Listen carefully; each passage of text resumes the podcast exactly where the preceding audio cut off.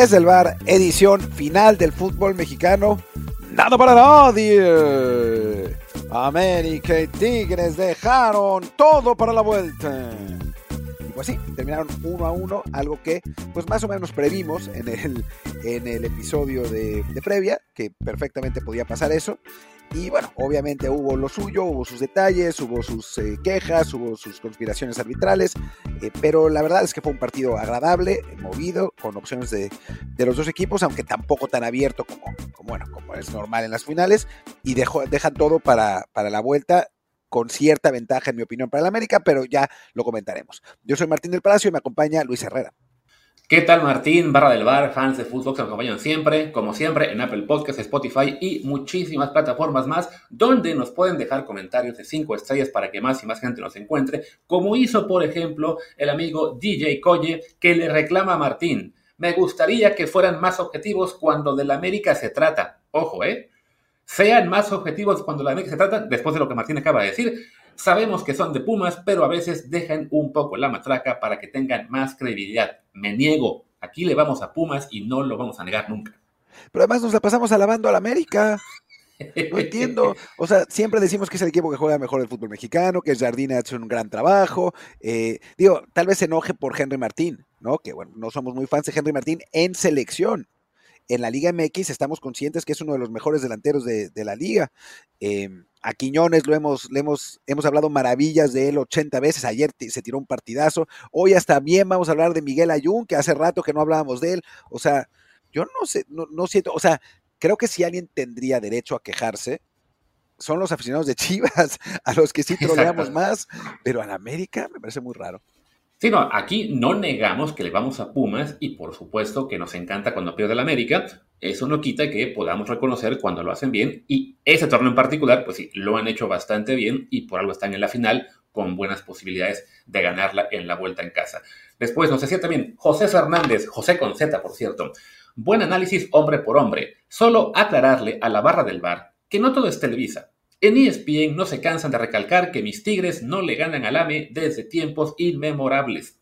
Creo que, creo que decía inmemorial, ¿cómo era? Inmemoriales, ¿no? Pero bueno. Inmemoriales.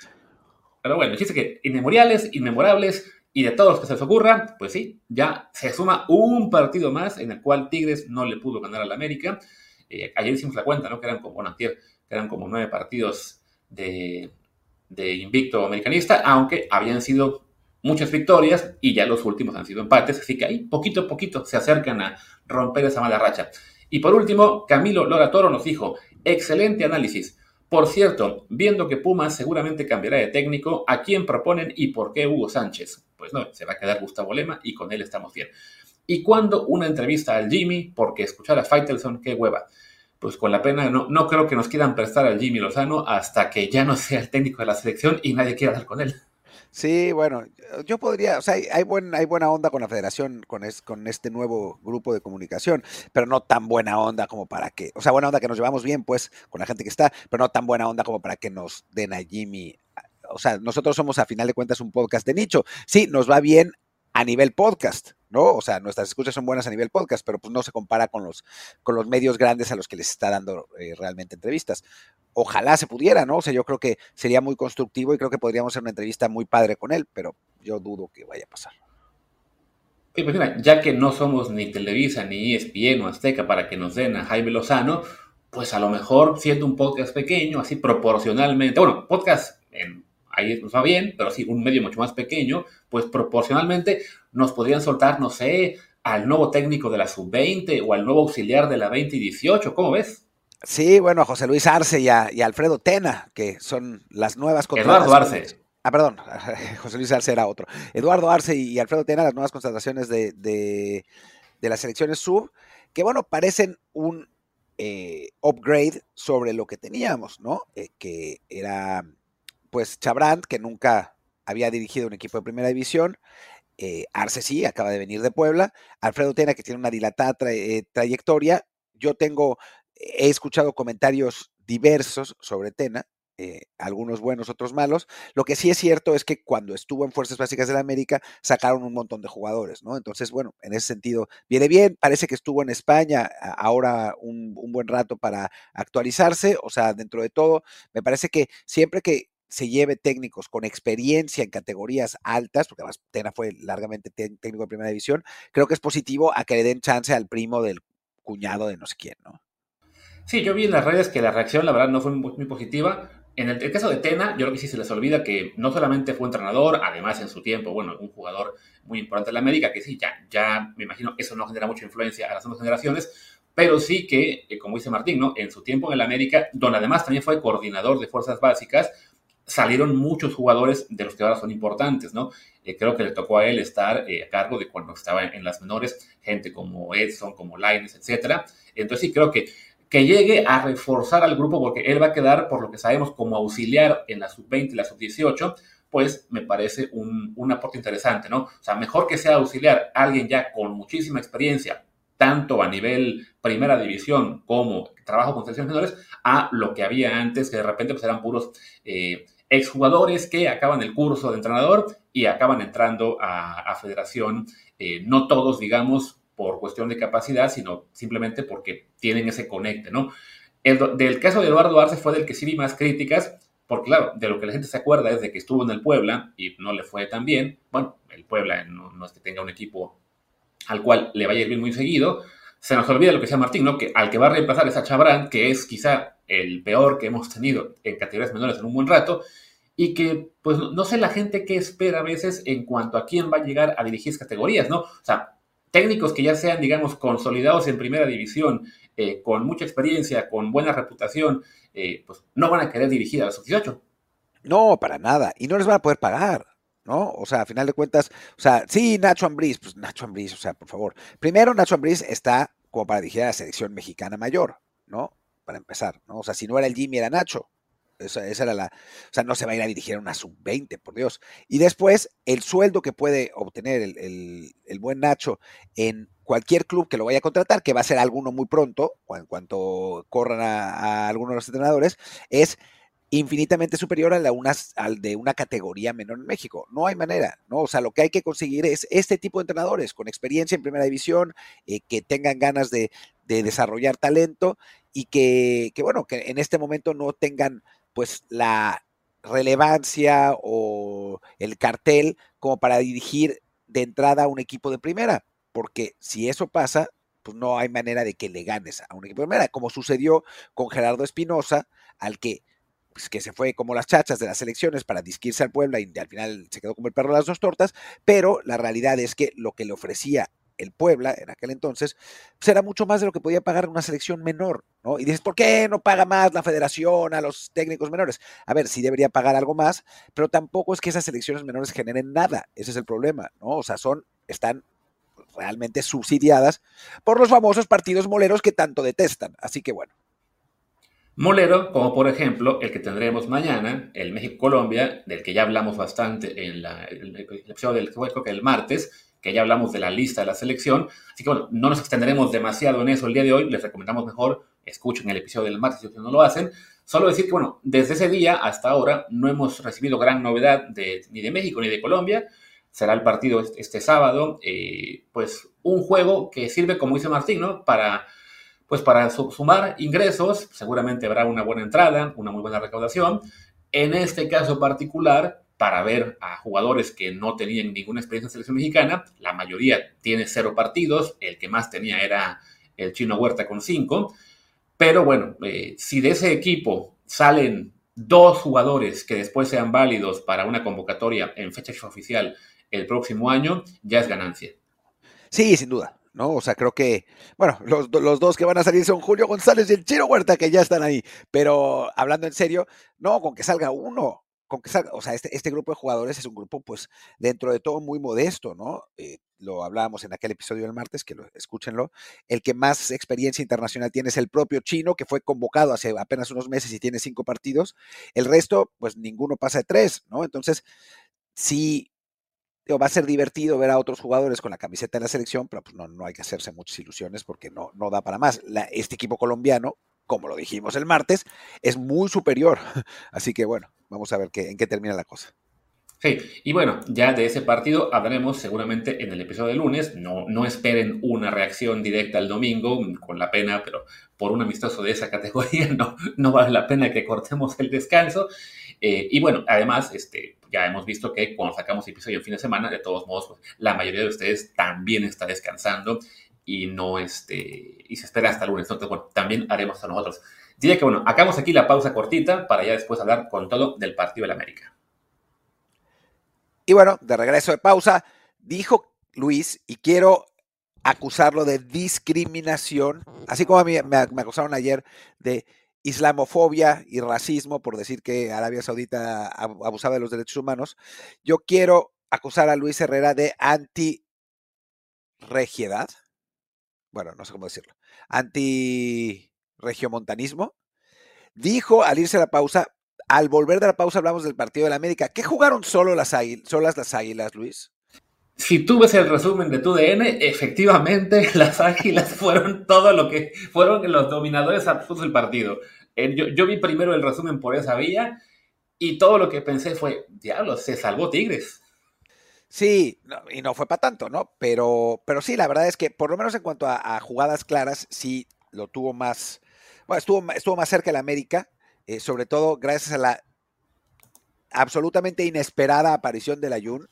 O sea, nosotros al hacer el hombre por hombre dábamos por sentado que iba a jugar Kevin Álvarez. Al final de cuentas, digo, para que vean que tanto está como para luchar la titularidad de la selección nacional, que en el partido más importante de la temporada para América lo sientan, pero bueno, en fin, eh, aparece Miguel Ayun y juega un gran partido, ¿no? Eh, volviendo loca la defensa de, Tigres por derecha. Por el otro lado, Julián Quiñones jugó también un gran partido. Lo que pasa es que después no pudieron concretar, ¿no? Eh, y Tigres que en el trámite del partido pues estuvo parejo, no es que no es que América barriera ni muchísimo menos, pero generó menos, ¿no? A Guiñac prácticamente no apareció eh, y el gol es una jugada de la que ya hablaremos, muy criticada la defensa de América por el balón parado, yo difiero, no creo que tenga que ver el, la defensa de América con ese gol particularmente, pero bueno, es una, es una jugada a balón parado, ¿no? Tampoco de, de diseño de juego que deja el partido abierto aunque yo sí creo que deja un poco mejores sensaciones en América. Sí, para empezar bueno, con el tema de la Jun, definitivamente, de entrada, la única sorpresa en, las alineaciones sí fueron las que comentamos en, la previa, en el hombre por hombre. Como dice Martín, ¿no? Tanto que se pide de repente que Kevin Álvarez sea seleccionado nacional, cuando incluso en partidos como este lo, lo sientan. Creo también que tiene sentido en cuanto, bueno, por experiencia, por categoría de jugador, más allá de que esté ya en su última liguilla, que se va a retirar este domingo Layun, pues sí, es un jugador que sabes que te puede aportar muchísimo y ahí Jardín lo aprovecha, ¿no? Sabe que es un jugador que no le va a pesar el escenario, que te aporta ese, ese plus de, tranquilidad, también de liderazgo en la cancha que, no te puede dar un jugador mucho más joven. Y la aprovecha. la verdad es que sí, yo, cuando empecé el, primer tiempo, de repente decía, ah, ¿qué hace la aquí, no? ¿Por, ¿Por quién entró? ¿Hubo un lastimado o algo así? Pero sí, apareció, apareció, apareció. Ya luego vi que sí había sido todo el partido y, sus números son incontestables, ¿no? destacaban, por ejemplo, en Invictos que ganó 5 de 5 duelos, que interceptó dos balones, que recuperó 5, que hizo dos entradas correctas, que generó dos ocasiones de gol, sacó tres centros, tuvo una en la que estuvo a punto de marcar, aunque le pega de parte interna cuando quizá ahí había que darle un poco de efecto. También tuvo dos de dos regates correctos y cero faltas. O sea, fue partidazo y fue también un factor que hizo que, como comentaban algunas cuentas, fuera un partido de pesadilla para Jesús. Sí, que justamente Jesús Angulo, si algo le cuesta es defender eh, por velocidad y verticalidad, y la Jun de pronto te dio eso, ¿no? Fue un partido, a, mí lo de la Jun me recordó mucho lo que hacía en 2018, ¿no? En el Mundial, que era un jugador que participaba mucho con Osorio, recordemos que jugó de interior por derecha, eh, tirado a banda, sorprendentemente, fue titular todos los partidos, eh, que participaba mucho, pero le faltaba el último toque, ¿no? Eso, eso le, le pasó bastante en el Mundial y esta vez me parece que lo mismo, pero ya lo hemos platicado muchas veces que es, este tipo de jugadores son muchas veces importantes para tirar para atrás a la defensa rival, ¿no? Aunque al final de cuentas no te generen tanto peligro, sí eh, provocan que el juego se juegue como tú quieras hacerlo y que se abran oportunidades para otros futbolistas, ¿no? Y creo que, que la Jun en ese sentido eh, funcionó muy bien, eh, sirvió muy bien y le dio ese dominio del, flujo del partido América que, que, bueno, era lo que buscaba en, en, el, en, el, universitario, salir con un buen resultado, lo consiguió, quizás peor de lo que de lo que parecía en algún momento, porque además cuando Tigres anota no, no merece gran cosa, pero digo, no merecía gran cosa porque no había llegado. Pero bueno, eh, volviendo a la, digo, a la una, una actuación importante y el que sí ilusiona mucho es lo de Quiñones, ¿no? O sea, que creo que después de, tener un, pequeño bache, eh, ha vuelto a, a, ser el que estaba haciendo en Atlas. Ayer juega muy bien, realmente muy bien. Eh, genera un montón por, por izquierda, eh, así, y, con la versatilidad que le conocemos, ¿no? Te puede jugar de nueve, te puede jugar de, de, segundo punta, te puede jugar por izquierda. Es un jugador que creo que, pues, este tipo de actuaciones en momentos importantes ilusionan pensando en clave selección. Sí, también para que no digan que estamos aquí todo a favor de la América, ya ven que primero nos acusaban de que somos injustos con ellos, bueno, a lo mejor decía que somos injustos porque solamente lo alabamos, hay que decir que en el arranque del partido, los primeros 15, 20 minutos, tiene más el balón Tigres, presiona mejor, el América no genera muchas ocasiones, pero ese dominio de los primeros 20 minutos no se reflejó tanto en llegadas así de, de gran peligro, ¿no? Lo que sí vi que Tigres generó bastante fue tiros de esquina, que tuvo creo que cinco en la primera parte y seis en la segunda, que le estaba costando al América este, defenderlos. De hecho, así cae el gol de Ociel Herrera, pero este, pues esa fue su mejor arma, ¿no? Ya en cuanto a llegadas de, verdadera peligrosidad en, balón, este, ¿cómo se dice? En balón en movimiento, no tuvo muchas. Veo aquí, por ejemplo, lo que es las estadísticas de los expected goals y me pone que en el primer tiempo Tigres generó apenas 0.26 contra 0.52 de América, ¿no? Entonces, bueno, ahí sí se ve que ya en la primera mitad, una vez que tomó el control del partido, eh, el, AVE fue el que sí mereció más había el marcador. Y ojo que pudo ser un partido mucho más desbalanceado si en el primer minuto echan a Carioca, que se salvó y se quedó con amarilla únicamente. Sí, es complicada esa jugada, eh, porque además la, comparan con la roja de Benevento de Pumas, que para mí esa roja, ya lo habíamos hablado en, el momento del análisis, esa roja es naranja. O sea, yo no sé, o sea, podían no haberlo echado a Benevento. Y creo que en este caso, aunque se van a enojar y van a decir, no, pero es que va la chingada, ¿por qué la injusticia arbitral? ¿Por qué siempre pasa al gremio? Es que para mí es correcto no echarlo. O sea, es una jugada de criterio, sí es una, una jugada torpe y temeraria, pero es de criterio y es el minuto uno del partido. O sea, lo que me parece ridículo es que después haya amonestado a Linsnowski, ¿no? En la, en la siguiente jugada prácticamente en la que Linsnowski por un jalón tonto, pero que se, se evalúen igual las dos jugadas, ¿no? O sea, si ya pusiste que el criterio de una jugada eh, violenta es la amarilla, pues al otro déjalo ir. Pero bueno, en fin, el caso es que para mí está bien no, no haberlo echado porque el arbitraje es eso, es de criterio, ¿no? Y la de Benevendo, sin decir que fue injusta esa roja, me parece que fue rigorista, ¿no? Entonces se entiende que haya diferencia de criterios también por el momento del partido. Y creo que por el bien del espectáculo, en una jugada que no es tan flagrante roja, pues no había que haberlo echado. Coincido, creo que como dice Martín, es una tarjeta naranja en la cual para los árbitros, aunque a muchos no guste, influye el momento en que ocurre, ¿no?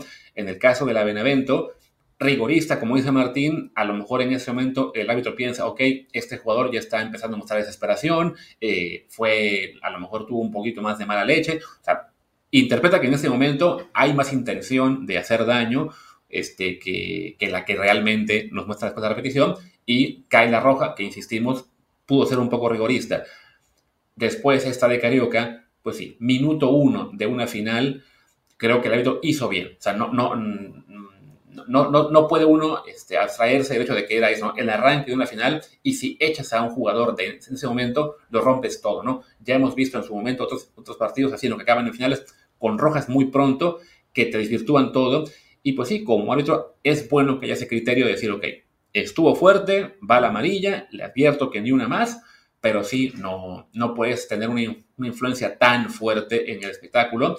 Sobre todo con esto, ¿no? Una jugada, una jugada dividida, ¿no? Si hubiera sido una jugada realmente flagrante, pues sí, ni modo, roja y a volar, ¿no? Pero creo que en este caso sí, el criterio importaba y es bueno que lo dejara únicamente en amarilla. Sí, de acuerdo. ¿no? Eh, y después también hubo alguna polémica en un jalón sobre Quiñones en un córner, que, que, bueno, no me acuerdo si fue un córner o un balón, un balón parado.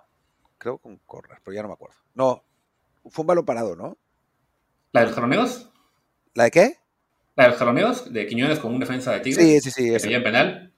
Sí. O fue balón parado, pudo ser córner o no, pero ya dejamos de que fue balón parado. Ya no me acuerdo. Bueno, en fin, el caso es que ay, que me parece que también es, es, es, nomás ganas de llorar, ¿no? O sea, sí hubo un jalón sobre Quiñones y sí pusieron la foto del jalón sobre Quiñones, pero esas jugadas no se ven y, y digo, hay, hay, un montón de, de, de, jaloneos así durante los partidos, ¿no? E, es, o sea, creo que son ganas de llorar nomás por ganas de llorar, ¿no? Y también decir, con cierta razón, y hasta el propio Faitelson lo puso en un tuit, eh, de parte de aficionados de la América para decir, bien, no nos ayudan, esta vez nos están perjudicando, pero si hubiera sido al revés, ya estarían llorando que es una conspiración. Y es verdad.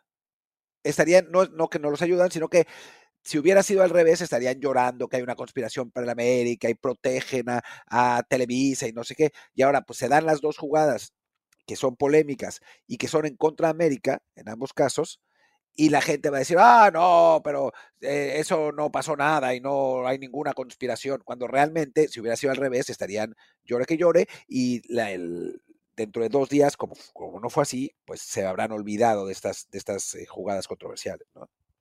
Sí, que con la de Quiñones, aquí el gran problema es eso, ¿no? De que lo que hace la gente es tomar la foto, tomas la captura de pantalla de ese instante en el cual parece que hay una falta clara sobre el jugador. En este caso, sí, la foto que sacaron eh, te muestra un jalón claro, pero claro, la ves en video y te das cuenta de que no, se están jaloneando los dos. Entonces, cuando están ambos jaloneándose, pues, ¿qué haces? ¿Le marcas la falta al que sale en la foto? No, es, simplemente es una acción de fútbol, eh, hay un forcejeo y el árbitro hace bien en no marcar falta de ninguno de los dos, ¿no?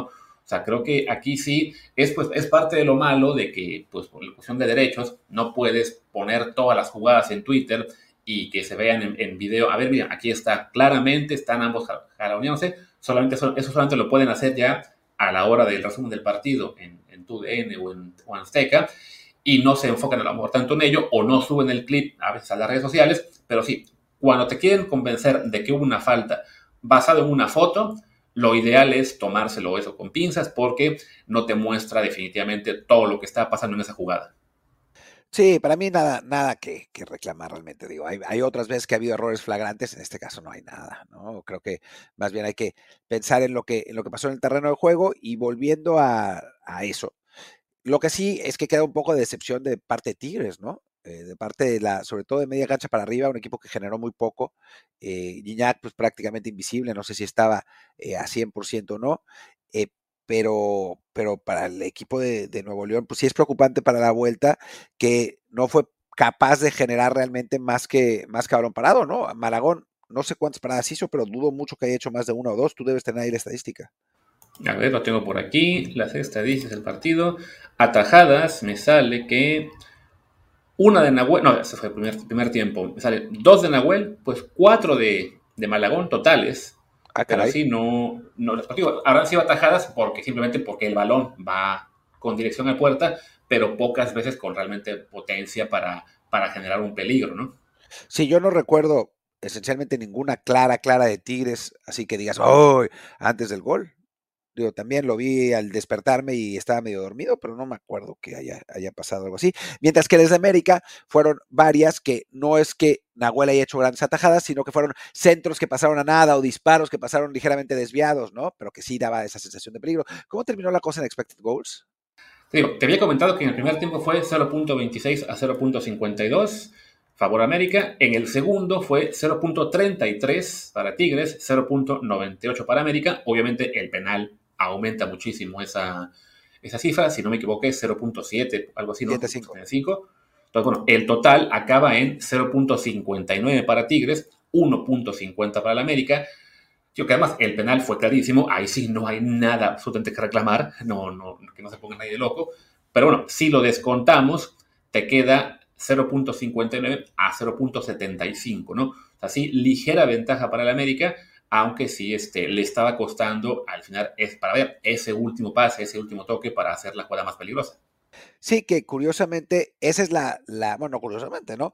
Esa es la impresión que nos da eh, en, el partido, ¿no? Que América es ligeramente superior y que, y que bueno, el, el, partido realmente fue parejo. El penal es la diferencia en, en ese sentido, un penal que es clarísimo, pero que es una tontería, ¿no? O sea, pues no es que sea para detener una jugada peligrosa de América, ni mucho menos, es una torpeza, un, una, eh, un intento de despeje a destiempo eh, por parte de Angulo y no, no, hay, no hay nada que reclamar, pero no es que haya sido tampoco el resultado de una acción peligrosa de América, sino simplemente pues un, un error de, de cálculo. Y además, ahora que recuerdo, creo que la jugada más peligrosa realmente que yo que ahora le recuerdo a la América fue un servicio desde la banda derecha en la cual este, supera el, servicio a Nahuel y llega Guido Pizarro a cortar el balón. Que creo que si no llegaba él, probablemente era Quiñones quien remataba y quedaba ya a puerta abierta. Entonces, esa fue la jugada que realmente era para, para el primer gol, pero muy bien interviene Guido, eh, la, la consigue bloquear más con el pecho que ahí se hacen un poco bolas después Nahuel y el defensa, que no sabían si, tomarla o despejar. Pero bueno, esa jugada, evidentemente, al no haber remate, no cuenta para expected goals, aunque sí fue para mí la más peligrosa del primer tiempo. Sí, eh, sí, sí, es verdad, es, cierto. Pero bueno, nada, o sea, no fue un partido que nos tuviera al filo de la butaca, fue un partido bien jugado, muy intenso, pero que tampoco tuvo así eh, grandísimas eh, grandísimas opciones de gol, ni, mucho menos. Eh, quiero también puntualizar un poco sobre el gol de Tigres, porque estaba, o sea, leí mucho que el América, qué, error a balón parado, cómo te pueden hacer un gol así. Y yo difiero en eso. O sea, seguramente si estuviera Ramón, eh, te, diría Ramón Raya, haría algunas puntualizaciones sobre cómo, cómo podía haber defendido mejor el, América ese gol de, de Ociel, ¿no? Pero eh, yo creo que estaría de acuerdo conmigo, porque lo hemos hablado antes, en el principio, que es que defender esos centros a primer puesto son muy difícil, es muy difícil. Porque tiene ventaja el delantero, porque obviamente el, defensa va, se queda atrás de él, o sea, cubre, cubre por detrás, salvo que cubra Sonal, que es distinto, pero bueno, en fin, el, defensa está, está detrás de él. Y si en este caso, como sucede, el, el atacante es un jugador más alto, es muy difícil de cubrir, ¿no? Pasó una y mil veces con Rafa Márquez en el, en el Barcelona, que entraba a primer poste eh, y, ganaba ese remate y, así anotaba. Y no es que los equipos europeos fueran malos defendiendo el balón parado, ¿no? Es que esa jugada es realmente muy complicada de tener cuando es bien ejecutado. Lo que pasa es que es difícil ejecutarla bien, porque tienes que centrar, eh, tienes que, poner un muy buen centro y el, y el rematador, pues es difícil eh, darle dirección al balón cuando estás corriendo hacia adelante y teniendo que meterlo a primer poste, de primer poste, eh, de, perdón, en, el remate. Ahora, el remate de Ociel es buenísimo. ¿no? Es realmente buenísimo, es muy potente, eh, gana bien la, posición, aprovecha su, estatura, que bueno, es un extremo que tenemos de los pocos que miden eh, un 80 o más, y me parece que hay poco que reclamarle al América, ¿no? En esa, en esa manera de defender el balón parado, que sí, que no estuvo bien en otros balones parados, de acuerdo, ¿no? Ese específicamente a mí me parece que no es como para, para matar a nadie, pues. Ahí está DJ Coye, ves que como si somos muy justos el América, no estamos aquí atacando con todo, pese a que hayan defendido la patada. Digo, sí, no, era, era un remate complicado de defender. Además, yo tenía la duda de si Ocien Herrera antes había metido un gol de cabeza, me puse allá buscar en Google, porque además no lleva muchos goles en su carrera, según veo, este fue su número 14 en primera división, pero sí me parece que en sus últimas con el Atlas también tuvo un remate de cabeza al ángulo eh, para un 2 a 2, no veo contra quién, no le voy a dar clic en este momento porque si no entra aquí muchísimo ruido, pero sí, no, no, es la primera vez que Ociel entra para rematar de cabeza y además pues lo hace con bastante precisión, ¿no? Sí, la verdad, es un gran remate con mucha potencia. Digo, el centro de Córdoba también es muy potente, ¿no? Eh, pero el remate de, de, de Ociel es muy bueno, es realmente muy, muy bueno. Y bueno, pues ni modo, ¿no? O sea, pasan esas cosas, digo, ni modo para la América. Para Tigres, eh, pues es un, un golpe de, de, no, no diría de suerte, porque no es que, no es que haya sido eh, afortunada la jugada en general, pero es una una dosis de, buena fortuna en el sentido que no había generado muchísimo como para empatar. Y eso deja abierta la eliminatoria, porque ir al Azteca, que va a estar repleto, a tratar de dar la vuelta a un 1-0 en contra contra el América, que es el equipo que mejor contra contragolpea de fútbol mexicano, un equipo súper vertical, que de por sí en este partido mismo, cuando no estaba contragolpeando tantísimo, encontró espacios y, generó varias jugadas, eh, creo que haber ido con, con, desventaja hubiera sido la muerte, ¿no? El 1-1 te permite gestionar un poco mejor el partido. Sí, y también creo que es bueno, ya viéndolo desde la perspectiva de quien no le va ni a la América ni a Tigres, sino que quiere que se caiga la encima, digo que es imparcial en este partido, que eh, pues es bueno que llegue 1-1, ¿no? O sea, que, tengamos una final que está abierta, que sí, aparentemente el América llega un poquito más favorito al haber sacado el empate de visitante, Pero sí, para el espectáculo será bueno que, partan de cero en el, Azteca, ¿no? Que además, pues sí, como dicen, va a ser un, partido con estadio lleno. Y mira que está costando bastante dinerito entrar. Ayer vi que alguien se quejaba porque vio una captura de que un boleto para la final se estaba pagando creo que en 58 mil pesos. Una locura absoluta, ¿no? Eh, la gente está eh, muy emocionada con la 14 y toda esa historia. Eh, y bueno, con razón, ¿no? El América, pues la verdad es que si hablamos de quién tiene merecimientos para ganar el título, creo que en, este torneo no hay duda, ¿no? Que son, que son las águilas, pero pues ya sabes cómo, cómo es esto, ¿no? O sea, no, eh, siendo, siendo la liguilla no hay, no hay ninguna certeza, y pues la final te, te genera esto, ¿no? Ya para, para la gente que, que dice, no, pero es que ¿por qué la liguilla? Qué injusto. Bueno, pues ¿por qué? Porque así puedes vender boletos a 58 mil pesos y atascar el estadio de cualquier modo.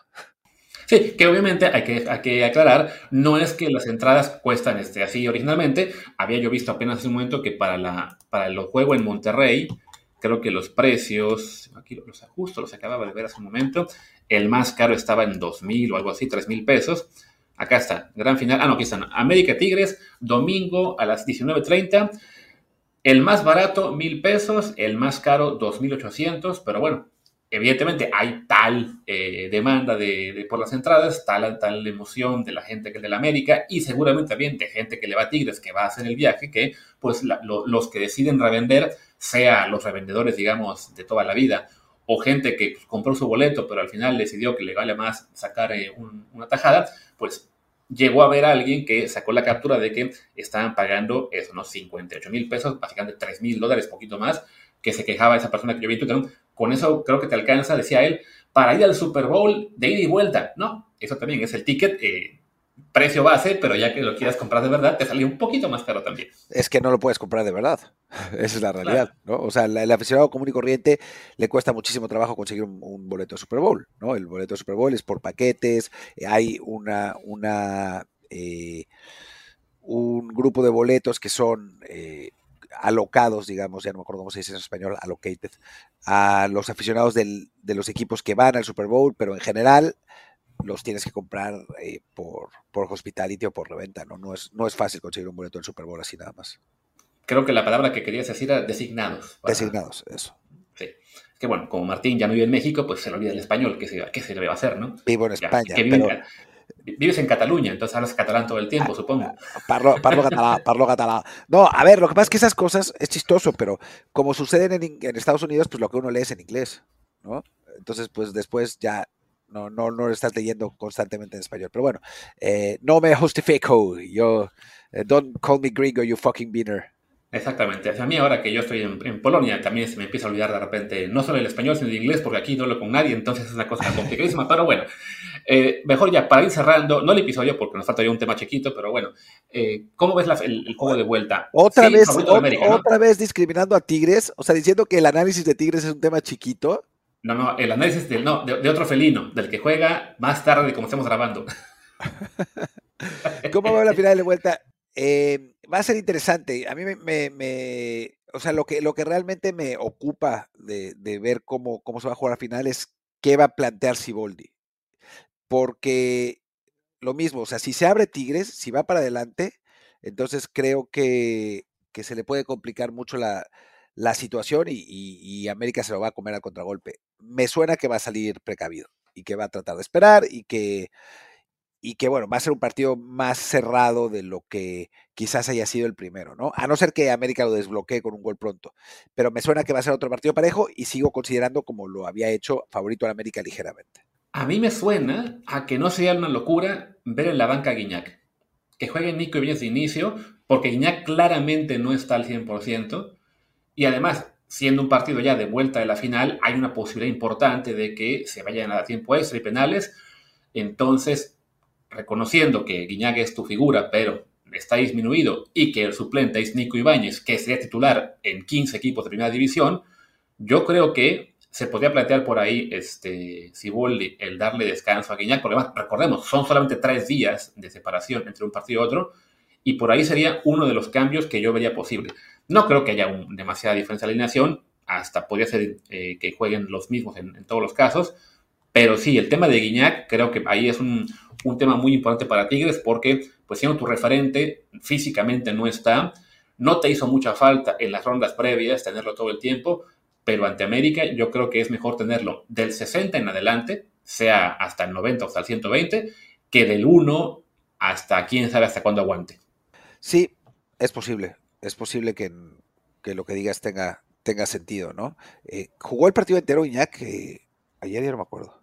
Sí, lo jugó completo, que también es pues, añade a lo que es el tema cansancio, el tema de, desgaste. Además, es un jugador de 30 y qué, 38 años o 39 ya. Entonces, sí, pues en esta onda de la Liga MX de que la final sea sí o sí jueves y domingo, cuando yo creo que miércoles y domingo tendría más sentido, pero bueno, este, sí, tiene 38 años, recién cumplidos el pobre de Guiñac, ponerle dos partidos completos, que podría ser con tiempo extra de más, suena a pedirle demasiado a un jugador que físicamente no está al 100. De acuerdo. Es, no, no, me, no me parece descabellado. Además, creo que Tigres es un equipo más dinámico sin Iñak. Pierde, por supuesto, en presencia ofensiva y en, y en liderazgo, pero a nivel dinamismo, que por ahí en un partido como este contra el América lo necesita, pues quizás gane con, con Nico en lugar de un Guiñac que está disminuido, ¿no? Que obviamente no está haciendo. Sí. Ah, bueno, y también está el detalle de lo de Samir, que, que, tuvo una lesión en el partido y que acabó saliendo en el si no me equivoco, ¿fue, fue al mismo tiempo o fue todavía con el partido en... no, fue antes de que acabe el primer tiempo, que sale por Diego, entra de Diego Reyes, entonces habrá que ver si está eh, a tiempo para volver en el juego de vuelta. Digo, Diego Reyes es un jugador experimentado, de selección, que fue titular mucho tiempo con Tigres también, pero pues sí creo que hay un, un pequeño bajón de calidad si no puede jugar a Samir en el juego de vuelta. A mí no me parece que la diferencia sea tan grande. O sea, no creo que eso vaya a ser eh, trascendental. Corte a Diego Reyes echa dos cagadas brutales y gana el mercado cero, ¿no? Pero, pero creo que no es tan grave. Era un topo que lo habían enviado ahí desde hace rato, ¿no? Y bueno, del lado de la América sí creo que, si acaso la duda de si a Layun lo van a mantener en el 11, después del partidazo que tuvo, creo que se lo merece, que además será su despedida del fútbol mexicano, del fútbol en general. El resto del 11 sí creo que no, lo tocas para nada. O sea, ese es tu 11 ideal, lo mantienes hasta que se cansen. De acuerdo, 100% de acuerdo. Y bueno, hablemos un poco eh, en, una, en, una, participación corta de lo que pasó en el Mundial de Clubes, porque también la participación de León fue corta. Pierde León 1-0 contra el Urawa Red Diamonds eh, de, de, Japón, en un partido que yo no vi, pero que me dicen que estuvo parejo y que al final se, se decide, eh, pues podía haber, haber, haber, caído para cualquier lado, terminan ganando los japoneses. Creo que Luis sí vio más.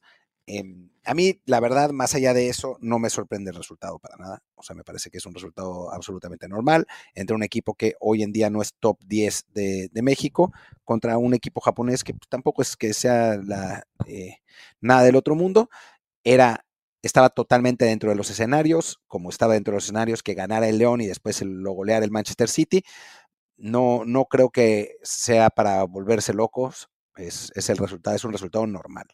Martín, lamento decirte que estás equivocado. No fue un partido parejo. El León ni la tocó, ni siquiera tiraron a puerta. Los nipones ni se cansaron. O al menos eso es lo que pensaríamos si hacemos caso a pues toda la banda que se soltó a quejarse del ridículo, del fracaso de los panzas verdes en este Mundial de Clubes que arrastran la dignidad del fútbol mexicano.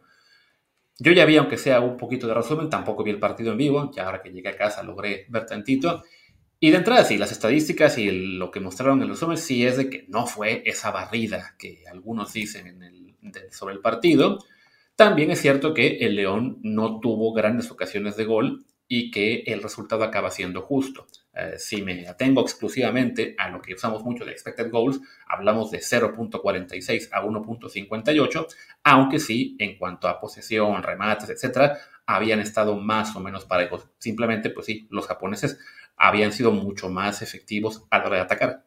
Sí, eso es, eso es lo que parece ser la realidad. Eh, una, una disculpa a los que no eh, digo, a que les estemos hablando de un partido que no vimos y que estamos analizando por estadísticas, saben que normalmente no es lo normal, normalmente no es lo normal, que normalmente no es, lo que sucede, pero nos tocó una hora horrible, la verdad, para, para horario mexicano. Yo tenía una comida con Jazz Corona por, para, para, chismear sobre selecciones mexicanas, que creo que era algo más importante que, que lo de León. Y, y Luis, no sé qué, pero son horas de trabajo, ¿no? Son horas habituales de trabajo que nos cuesta mucho trabajo eh, pues escaparnos. Pero bueno, nada de lo que hemos visto parece indicar que haya sido un paseo de los japoneses y nosotros les dijimos en, episodios anteriores que este era un resultado completamente en la medida de lo posible, ¿no? Eh, no, no es ninguna sorpresa, no es nada muy extraño, no es que demuestre las carencias del fútbol mexicano. Es un equipo mexicano que está lejos de ser los mejor, de los mejores equipos mexicanos contra un equipo japonés que está más o menos al nivel, ¿no? Y pues esos partidos se ganan y se pierden, y en ese caso el León perdió. Sí, tú acababas de mencionar que el León no es top ten mexicano. Bueno, tanto como no es top ten, no estoy seguro, porque a fin de cuentas calificó como octavo. Es eso, ¿no? pero sí, no, no está realmente ahora mismo en ese grupo de primero, de esos top 3 que, que, bueno, que creemos que van a dominar por lo general en los próximos años, y luego ese segundo grupo de equipos que están ahí contendiendo cada torneo, como fue en esta ocasión Pumas y Chivas, como en algún punto lo fue el, el Toluca o el Pachuca, el propio León. O sea, quizá en algún torneo lo va a hacer, pero sí, ahora mismo no está en un gran nivel los, en la repesca les había ganado el San Luis, en la liguilla, pues le dan pelea al América, pero sí acaban siendo eliminados. Y se enfrentaban a un club japonés que tampoco es una maravilla, que fue el cuarto lugar de temporada. Allá la temporada, bueno, era de febrero a, diciembre, justo va a cambiar eso en un par de años, pero que, este, pues, llegaba en un mejor momento futbolístico y también hay que empezar a reconocer, y yo empecé a provocar un poquito en Twitter a la gente, que si no sabemos absolutamente nada del, equipo al que estamos enfrentando, y este era el caso contra el Urawa Diamonds, ¿por qué tenemos esa maldita costumbre de decir, ah, pues hay que ganarle? No se le ganó, fracaso, ridículo, no hubo dignidad. A ver, a, a diario nos quejamos de que el fútbol mexicano va para atrás, de que la liga mexicana está dejando de ser competitiva, de que ya nos alcanza la MLS. Y entonces ¿por qué seguimos creyendo que habría que ganarle a un equipo asiático, en particular un equipo japonés, un fútbol que está mostrando progresos importantes y lo vimos en el pasado mundial y que ya ha estado en, también en mundiales de clubes siendo competitivo, que había llegado incluso uno de ellos a una final antes que nosotros y a diferencia de nosotros, ellos no tienen a unos Tigres o un Monterrey o una América que sean superpoderosos, simplemente son una liga que se está haciendo más competitiva y entonces sí, pues si hasta las casas de apuestas decían que el equipo japonés era favorito, no por mucho, pero sí favorito, ¿por qué esa necesidad con decir, no, sí, el León tiene que ganar? Pues no. No, la verdad es que no. O sea, no, no había ninguna obligación. Si hubiera llegado Tigres, si hubiera llegado América o incluso Monterrey, creo que ahí sí habría una obligación un poquito más grande porque son planteles que sabemos que tienen un montón de seleccionados sudamericanos y, e incluso mexicanos, es otra cosa, ¿no?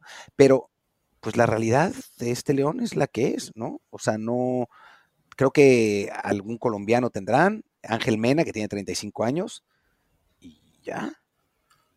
Bueno, y Fidel Ambriz, que es una de nuestras grandes esperanzas, que pero para no es, de seleccionado, además. No, bueno, ya que perdieron el partido, están a tiempo de subirlo al avión y que él e Iván Moreno vayan a jugar contra Colombia en unas 30 horas desde que estamos grabando.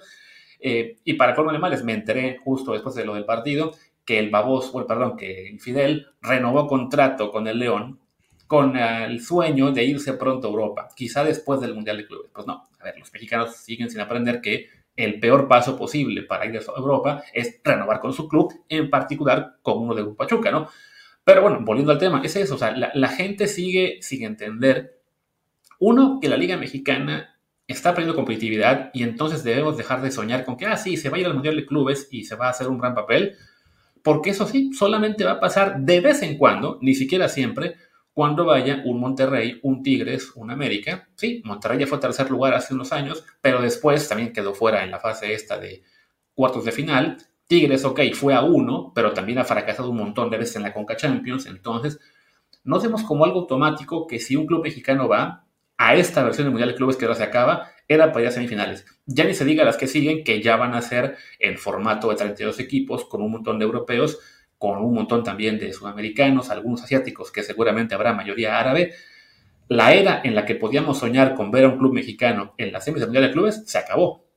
Sí, se acabó se acabó, ya va a ser, va a ser otra, otra historia, ¿no? Con un montón de europeos que pues, nos van a ganar con facilidad, más sudamericanos, o sea, ahora los equipos mexicanos, aún los Tigres, aún los América, aún los Monterrey, que por cierto Monterrey ya es un hecho que va a ir a uno de los, que es uno de los puestos de México para el Mundial de Clubes, aún ellos van a, van a sufrir y, y, si califican a segunda ronda va a ser un éxito, ¿no? Porque además no es como el Mundial de Fútbol, donde pues cada país puede llevar a sus 23 mejores elementos y entonces no hay tanta diferencia.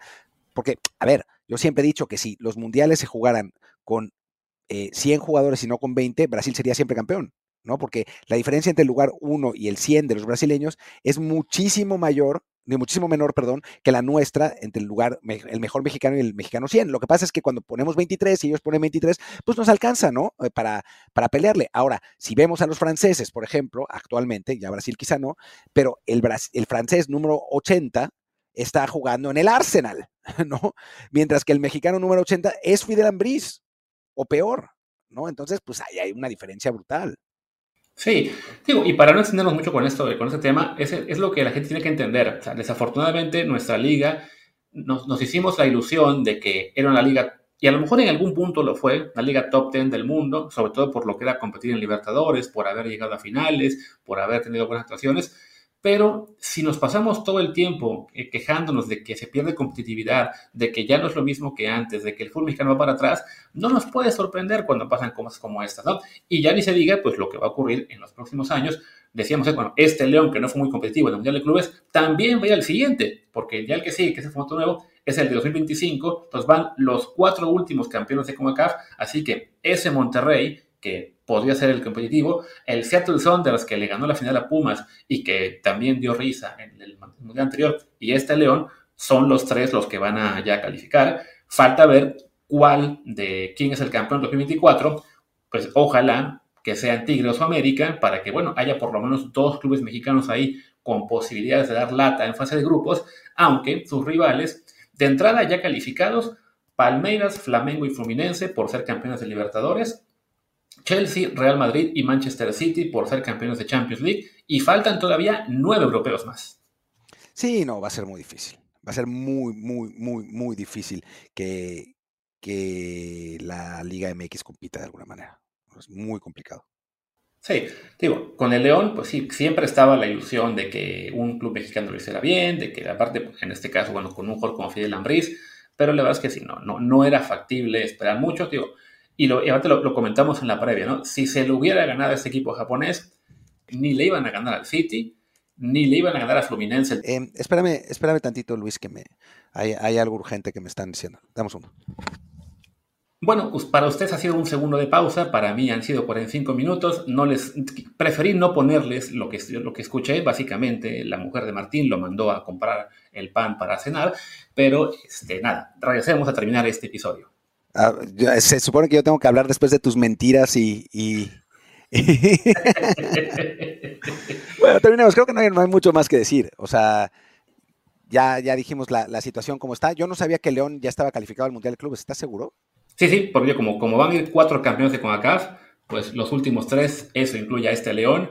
Y te digo, también los anteriores. va a Monterrey, va a Seattle Sanders, va a León. O sea, la, la, buena noticia es que van por lo menos dos mexicanos. Digo, la, la mala es lo que les tocará seguramente con uno o dos europeos en su grupo y quizá un sudamericano. Que también creo que es lo que hacía, lo que nos hacía tener ilusiones de una mejor participación con fútbol mexicano.